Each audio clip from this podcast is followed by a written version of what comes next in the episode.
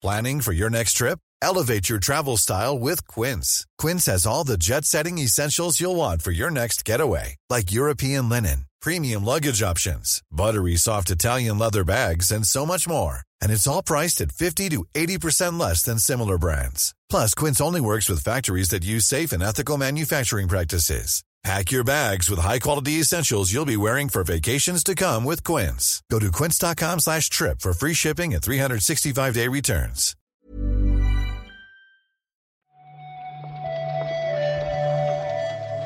Buenos días, bienvenidas, bienvenidos a esta nueva recarga activa. Hoy es miércoles 18 de octubre y vamos a repasar la actualidad del videojuego con Víctor Martínez. ¿Qué tal, Víctor? ¿Qué tal? Pues aquí estamos. Estamos emocionados con los videojuegos. Como siempre, ¿no? Esta sí, semana- pero esta semana es Claro, guay, no sé. Sí, sí. Es fiesta mayor, ¿eh? Esta semana, con los juegos. Sí, sí, entre el Spider-Man y el Mario y, y las más y las otras cosas. Yo me pasé el Laika ayer. Eso te voy a decir mañana, Laika, ¿eh? Mañana será el Laika. Eh, mucha cosa, mucha cosa, mucha movida. Mucha movida. No sé. Bien, los juegos están. Están mejor que otra gente, ya te lo digo yo. No, no sé si preguntarte en quién estás pensando. En- Es que po- te podría decir muchas cosas. Te podría decir muchas cosas y estarían fatal todos. No hace falta ni. o sea, es que no hace falta ni que te. ¿Sabes? Ni que sea una broma macabra esto, quiero decir. Vale, En vale. general, la peña está muy mal. Sí, sí. Est- estamos mal, ¿eh? Yo, o sea, me puedo llegar a Tú, incluir. tú el primero, sí, sí, Sí, tú, sin problema, sí, sí. tú el primero. No sé si el que más, pero el primero. Vamos a intentar arreglar esto con unos titulares, ¿o qué? Venga, dale.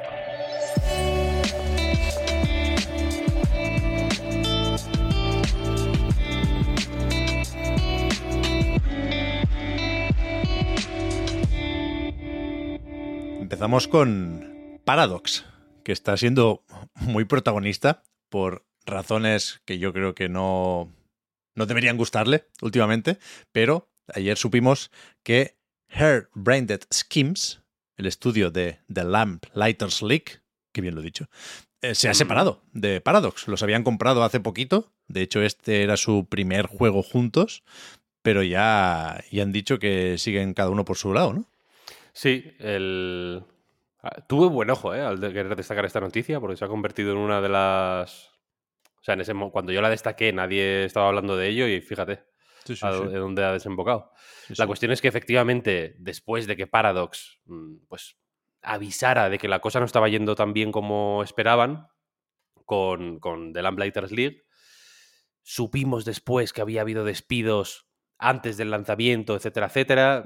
En julio, La- sí. En julio, la cosa no pintaba bien, desde luego. Y efectivamente ayer se anunció que a partir del 1 de enero de 2024, entiendo el último día, entonces es el 31 de diciembre, Paradox y el estudio, yo no, lo- no me atrevo a pronunciarlo. Lo, lo intenté, lo he intentado decir en privado en mi casa y me, lo digo muy mal. Pues básicamente se separan, seguirán cada uno por su lado. Paradox se queda con la IP de, de League, que era efectivamente el primer juego que habían sacado juntos. Sí. Y supongo que esta gente podrá seguir hasta donde yo sé haciendo Shadowrun, por ejemplo, que era su gran serie, ¿no? Sí. Y, que, y que de hecho en Steam ahora mismo los distribuye Paradox también, los Shadowrun. No sé si ha sido el caso siempre, pero efectivamente también era este el primer proyecto como tal de, de, de esta, mm, bueno, de post compra en realidad, porque el, eh, lanzaron el mismo año 2018 que se ejecutó la compra Battletech, pero salió unos meses antes de la compra. Veremos, veremos qué pasa con las franquicias y las licencias y todo eso. ¿eh? Es verdad que ya habíamos visto que lo de Lamplighters League pintaba mal. Yo no lo he probado todavía. Me gustaría probarlo en Game Pass, aunque nos comentaban que, que tiene algún problemilla la, la primera versión del juego. No sé si tendrá ya algún parche, pero supongo que Paradox se queda la IP no, no para hacer secuelas, sino para mantener los derechos de distribución, ¿no? Y cobrar, por ejemplo, lo que falte por cobrar del Game Pass. Pero, pero es verdad que yo no conocía mucho el estudio tampoco. pero preparando el, lanzamiento, ¿no? Cuando nos acercábamos a este Lamplighters League, se recordó mucho lo de los Shadowrun, que, que, gustaron a mucha gente, ¿no?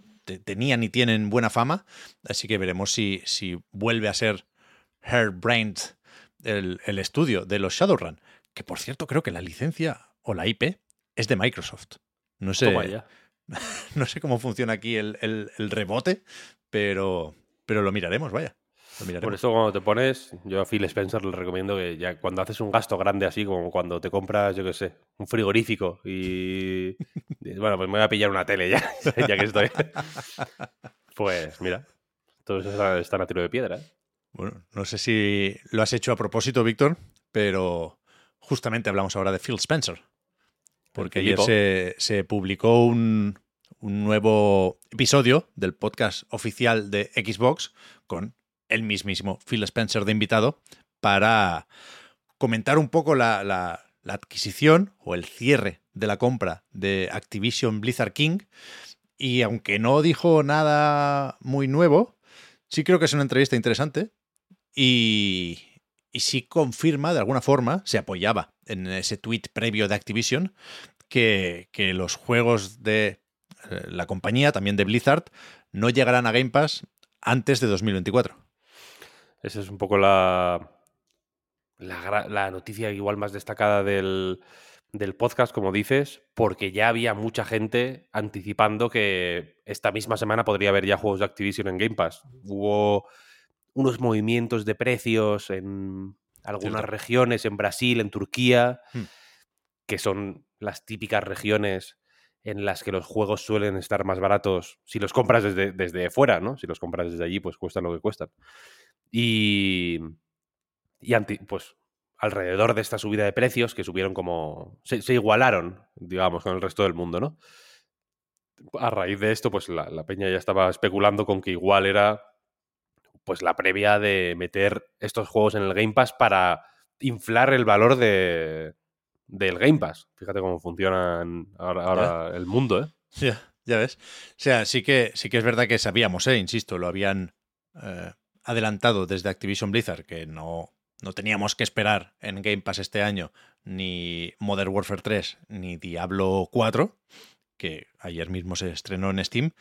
Y, lo que añadía Phil Spencer es eso, que no habrá tampoco con los juegos clásicos un momento de meter 20 de golpe, ¿no? Como, como sí hicieron eh, cuando compraron Bethesda, hablaba de, eso, de que no se podía repetir la misma jugada. Y en cualquier caso, el año que viene supongo que sí que veremos una de esas imágenes en el blog oficial de Xbox o en Xbox Wire con un montón de carátulas de, Call of Duty, de Crash Bandicoot y de un montón de juegos más de Activision, ¿eh? También, también supongo que Tony Hawk estará por ahí. El 5, ¿te imaginas? Bueno. El 5 pre-parche. Eh, esa es la versión buena. Es como el, como el Last Guardian a 60 frames. Sí, sí, es verdad. hay, que, hay que evitar instalar actualizaciones ahí. De Call of Duty, Víctor, ayer también leímos una cosa mucho más turbia. Nos ponemos serios o más serios. Porque ayer leímos en The Wall Street Journal sobre unos documentos que forman parte de un juicio de 2012, de una demanda que habían interpuesto los familiares de las víctimas de un tiroteo en Estados Unidos, el de Sandy Hook, y, ahí se, se, habla del trato de un fabricante de armas con Activision para meter uno de sus rifles reales en Call of Duty Modern Warfare 2, el original, ¿eh?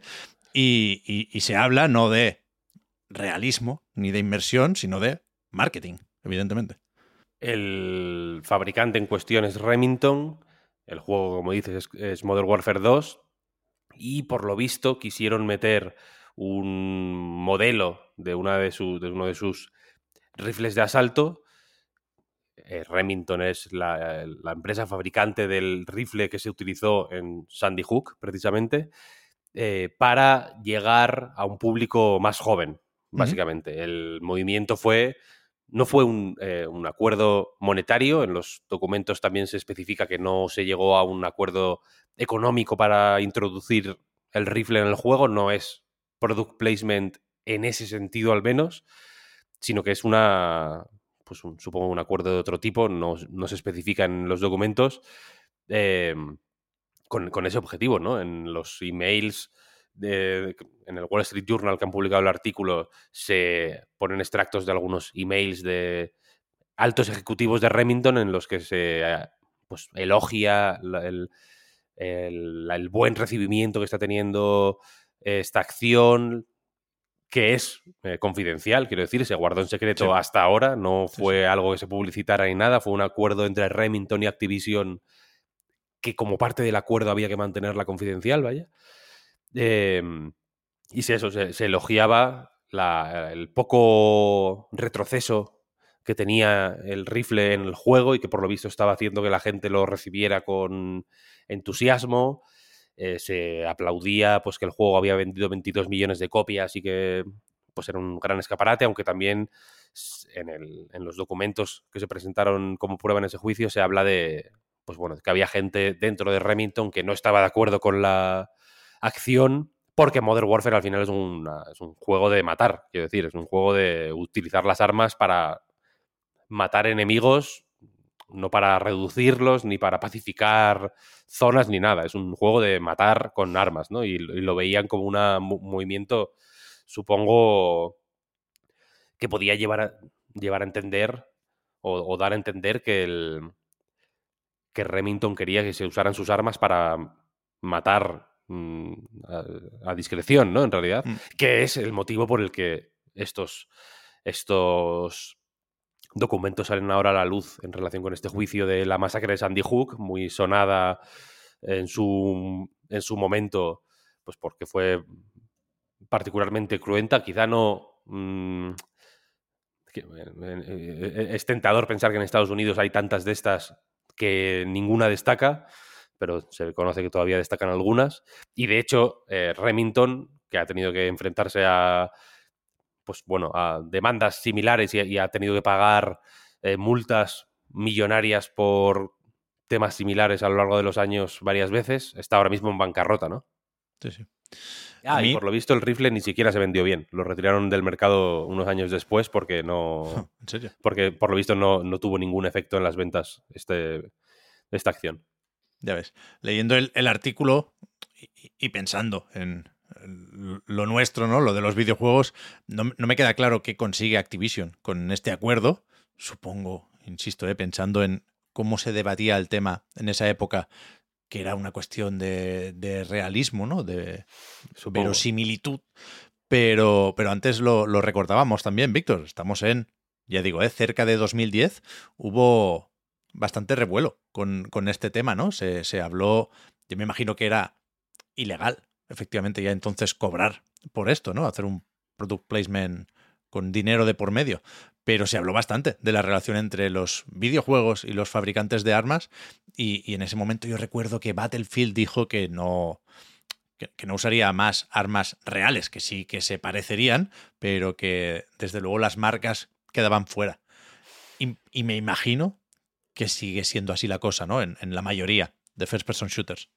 Sí, sí, total. Remington, de hecho, uno de los motivos, o sea, uno de, los últimos em, demandas que, han acabado desembocando en su bancarrota tiene que ver con eso, porque de hecho en, Estados Unidos ya sabéis que la legislación varía de estado en estado, pero en Connecticut, creo que te he dicho antes, no me acuerdo del, exactamente de dónde, eh, tuvieron que pagar 78 millones de dólares, creo, una cosa así, por incitación al uso de armas, a la, incitación a la violencia, al uso violento de armas, por, una, por, una, por un asunto similar. Entonces entiendo que querrían llevarlo efectivamente con cierta discreción porque, pues en fin, en los, en los emails que se, que se mencionan en el Wall Street Journal hay un vicepresidente de desarrollo de producto o algo así, de, no, no tengo en mente su nombre, pero creo que es que ese es su cargo, vaya, que dice que le resulta irónico que los videojuegos fueran antes una. Pues como un. Un motivo que se podía dar en contra de las armas, ¿no? Para desincentivar el uso de armas o para. Em, demostrar lo peligrosas son las armas y que ahora podían ser un, un, un reclamo, ¿no? Para usarlas. Sí, sí. Es chungo esto, ¿eh? Realmente leer los correos. Sí, sí. uno puede llegar a imaginar que al final puede acabar siendo el trabajo que le ha tocado a esa persona, pero es chungo leer los correos. Sí, sí. También hay armas en, en- en el Fortnite, Víctor, Hostia, que es no, verdad. no son exactamente iguales, pero también, pa- y también son para niños. también puede haber un debatito ahí, exacto. También son Y- armas para niños. Y de hecho, antes de, darle al rec, yo te he dicho si quitábamos la noticia del evento de Alan Wake dentro de Fortnite, pero tú has dicho que no, que querías hablar del tema, supongo que no para bien. No, me, parecía interesante destacarlo porque, porque es otra. Bueno, supongo que tendrá, tendrá sus detractores, o sea, sus, eh, sus em, fans y sus detractores. A mí me parece una movida ridícula la noticia, por- para que no se nos eh, acuse de ser innecesariamente subjetivos, tiene, es eh, que se llama Alan Wake Flashback. Eso es. Vale. Hay una nueva experiencia en Fortnite que se llama Alan Wake Flashback y que es un resumen de 20 minutos, lo presentan así desde Epic, vaya, del primer Alan Wake, para que te lo mires antes de, antes de comprarte el 2, para que te pongas al día, ¿no? Sí, sí. Y es efectivamente pues una movida temática. Si veis imágenes, veréis el mítico cartón de Alan Wake, como de la presentación del libro, ¿no? Que es de lo que va el, el primer Alan Wake. Llega a un pueblecillo, hay una presentación de su libro. Hay como los típicos cartones de los cines con los actores, ¿no? Para promocionar y tal. Pero de su libro está el diner, donde. que es de lo primero que visitas en el primer Alan Wake y tal. Y la idea es esa, básicamente ahorrarte los 20 minutos de ver un vídeo de YouTube donde te explican de viva voz mm, de qué va el primer Alan Wake y sustituirlos por 20 minutillos en el Fortnite. Y de ¿Eh? paso, si puedes ir, si queréis escuchar esto, eh, echad, un- echad una escucha al reload de esta semana. De paso, si de la que vas al Alan Wake te pasas por la gasolinera Shell a, a echar un poco de gasofa, pues que Bueno. sepáis que también está ahí la posibilidad. Igual había gasolineras en Alan Wake, ¿eh? Igual ¿Te las, imaginas que las hacen Shell? las Ya cambian. para- Ya, claro, claro. El canelón del canelón. Supo- supongo que, to- que todo ayuda, ¿eh? Y que al final es una acción promocional que se dirige a públicos distintos. Pero yo, al, al ver esto, no lo he probado todavía, ¿eh? No, de hecho, hace mucho que no juego al Fortnite. Eh, pero, pero que Epic Games también publicó la remasterización de Alan Wake. Ponme una Sí. ofertilla, ¿no? Sí, Ya, si, si ya, ya. quieres que, que repase la historia. Pero bueno, Ponlo 30 gratis cucas, que... 30 que se- cucas en la Epic Games Store, ¿eh? Hostia. Con lo que les gusta poner juegos gratis, Por eso, por eso. Igual le han dado ya, ¿no? puede, puede No me sí, suena, puede que sí. no me suena. No, no lo sé, no lo sé, no lo sé, no lo sé. Tengo muchas ganas de Alan Wake 2, ¿eh, Víctor? Buah, ya ves. La semana Va que viene, bueno ese. Uf. viene- déjate de Fortnite Sí, sí, sí. y dame The Real Deal, The Real Total. Remedy. Total. Lies of P ha vendido un millón de copias. Y lo recalco así porque no estamos hablando de jugadores, no estamos hablando de partidas en Game Pass, que seguramente serán unas cuantas, empezando por las nuestras.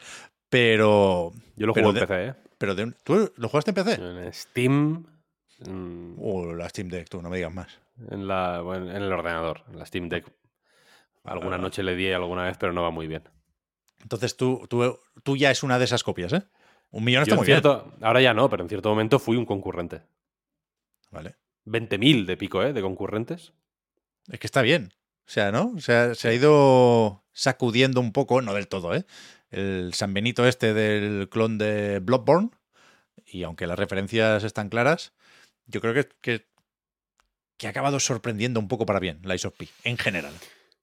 Es un juego competente, pero olvidable ¿eh? en última instancia. Ya, ya. Yo, yo creo, vaya. Pero que no, no, es, no es ofensivo. No, Me no, parece no, guay que venda un millón y de hecho supongo que esto refuerza o, o- o- o le- o se puede entender mejor en combinación con esta noticia en la que eh, NeoWiz parece que pedía gente para un de- el desarrollo de un DLC de Lies of P, que parece que es el siguiente paso ¿no? de la, del universo. Una expansión también, en, en plan From. Tiene pinta, ¿no? Sí, supongo, ¿no? Ya que se ponen a copiar. Tiene pinta, tiene pinta. que, que copien todo. Aquí lo del Game Pass quizás se usa como ejemplo positivo, ¿no? Para aumentar la visibilidad del juego y, y en última instancia, más allá de eh, lo que se consiga con el servicio de suscripción, aumentar también las, las ventas en otras plataformas. Hmm. Pero de Game Pass quería hablar para terminar, porque tenemos la lista de juegos que se incorporan al servicio durante lo que queda de octubre y no sé muy bien qué destacar, Víctor. El Cities Skylines 2 eh, nos llama menos la atención ahora que sabemos, porque nos lo ha dicho Paradox, que no tira, con, lo cual esperaremos o a parches o a versiones de consola. Pero fíjate, yo me voy a jugar muy a gusto el remake de Dead Space, que en su momento no lo hice porque acababa de jugar Callisto Protocol y, y- y pensé que sería mejor esperar. Sí, para mí es igual lo más destacable. Y la lista no está mal, en realidad. No, No está mal, el no está mal. F1 supongo que es un tipo de juego muy especializado, pero que no va. O sea, que no va para nada mal en un servicio tipo, Game Pass. Cities Skyline 2, pues evi- en cons- no sé si en el Game Pass de consola sale el 24 como en PC. En PC por lo menos está confirmado. No sé si. No, no, quiero decir que no sé si, si esta lista. consolas en, prim- en primavera, ¿eh? pero no iba a salir eh, con problemas de rendimiento. En PC. ¡En PC! Sí, sí, sí. ¡God damn it! Sí, sí, claro. Esto sí que no me lo esperaba. Sí, sí. Wow. Bueno, pues en fin, este para que lo este yo, pa- yo paso. tío. Sí, me voy a jugar Shadowrun Hong Kong para, que, para, para joder. que está muy bien, por cierto. Eh, Dead Space, ya digo, para mí es el que más me llama la atención y es el que quiero jugar sí o sí, de, la- de estos que se unen nuevos. Frog Detective está guay también. Sí, mola. Cute. Minecos Night Market salió regulín, se decía. O no salió menos destacable de lo que quizá podía haber salido. Los análisis que leí yo no eran muy entusiastas, ¿no? Pero es un juego majete. Sí, es majete. El Headbangers este, igual es una estupidez, no lo sé. Pero es de. es un Battle Royale con palomas, ¿lo has visto? Este no Como salió en, ritmo. en- en un Nintendo Direct o en un Indie Wall o en uno de estos. Y estaba muy guay el tráiler, o lo que se veía ahí. Mm, puede ser. Yo este es probar. como de. un juego rítmico, un Battle Royale rítmico, Sí, sí, protagonizado por palomas. Sí, sí. Bien, bien. No, a, a- a 30, no es a 100 como el Fortnite, es a 30. Pero ya está bien, ya son, ya son palomas, ¿eh? Yo lo veo bien. Y el segundo y el que estaría ahí compitiendo con el Dead Space igual es el Husand, ¿no? Que se- le tenemos unas ganas an- anormales, ¿no? Igual nos estamos nos vamos a hacer daño. Ya, no sé si no- nos flipamos un poco con la demo y después el, el resto del juego será un, un poco más cuesta arriba, jeje. Pero, pero yo sí tengo muchas ganas, ¿eh? Yo, Sí, sí, o sea, yo- no- yo. me salen todo el rato las bromas de Susan Gotti. Muy a tope, muy a tope. Sí, sí. Mm, Yo también le tengo ganas, ya te digo, no sé exactamente por qué. Pero me 31 de octubre fenomenal. es este. Todavía falta un poquitín. Falta, falta. sí, Hay sí. tiempo para jugar a, a todo lo que se viene de manera más inminente. Y, y nada más, vamos a ver cómo está la actualidad de hoy para repasarla en la recarga activa de mañana. Yes. Muchas gracias, Víctor, por haber comentado la jugada. Hablamos ahora. Muchas gracias a ti. Hasta luego. Chao, chao.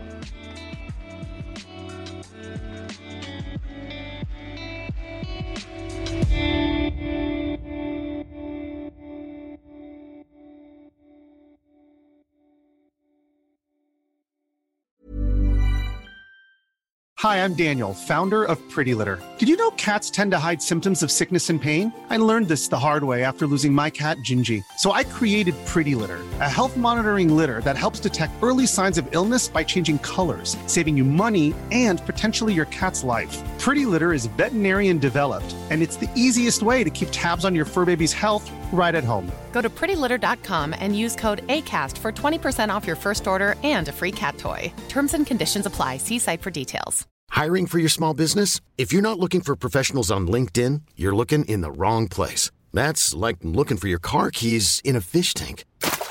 LinkedIn helps you hire professionals you can't find anywhere else, even those who aren't actively searching for a new job but might be open to the perfect role. In a given month, over 70% of LinkedIn users don't even visit other leading job sites. So start looking in the right place. With LinkedIn, you can hire professionals like a professional. Post your free job on linkedin.com slash achieve today.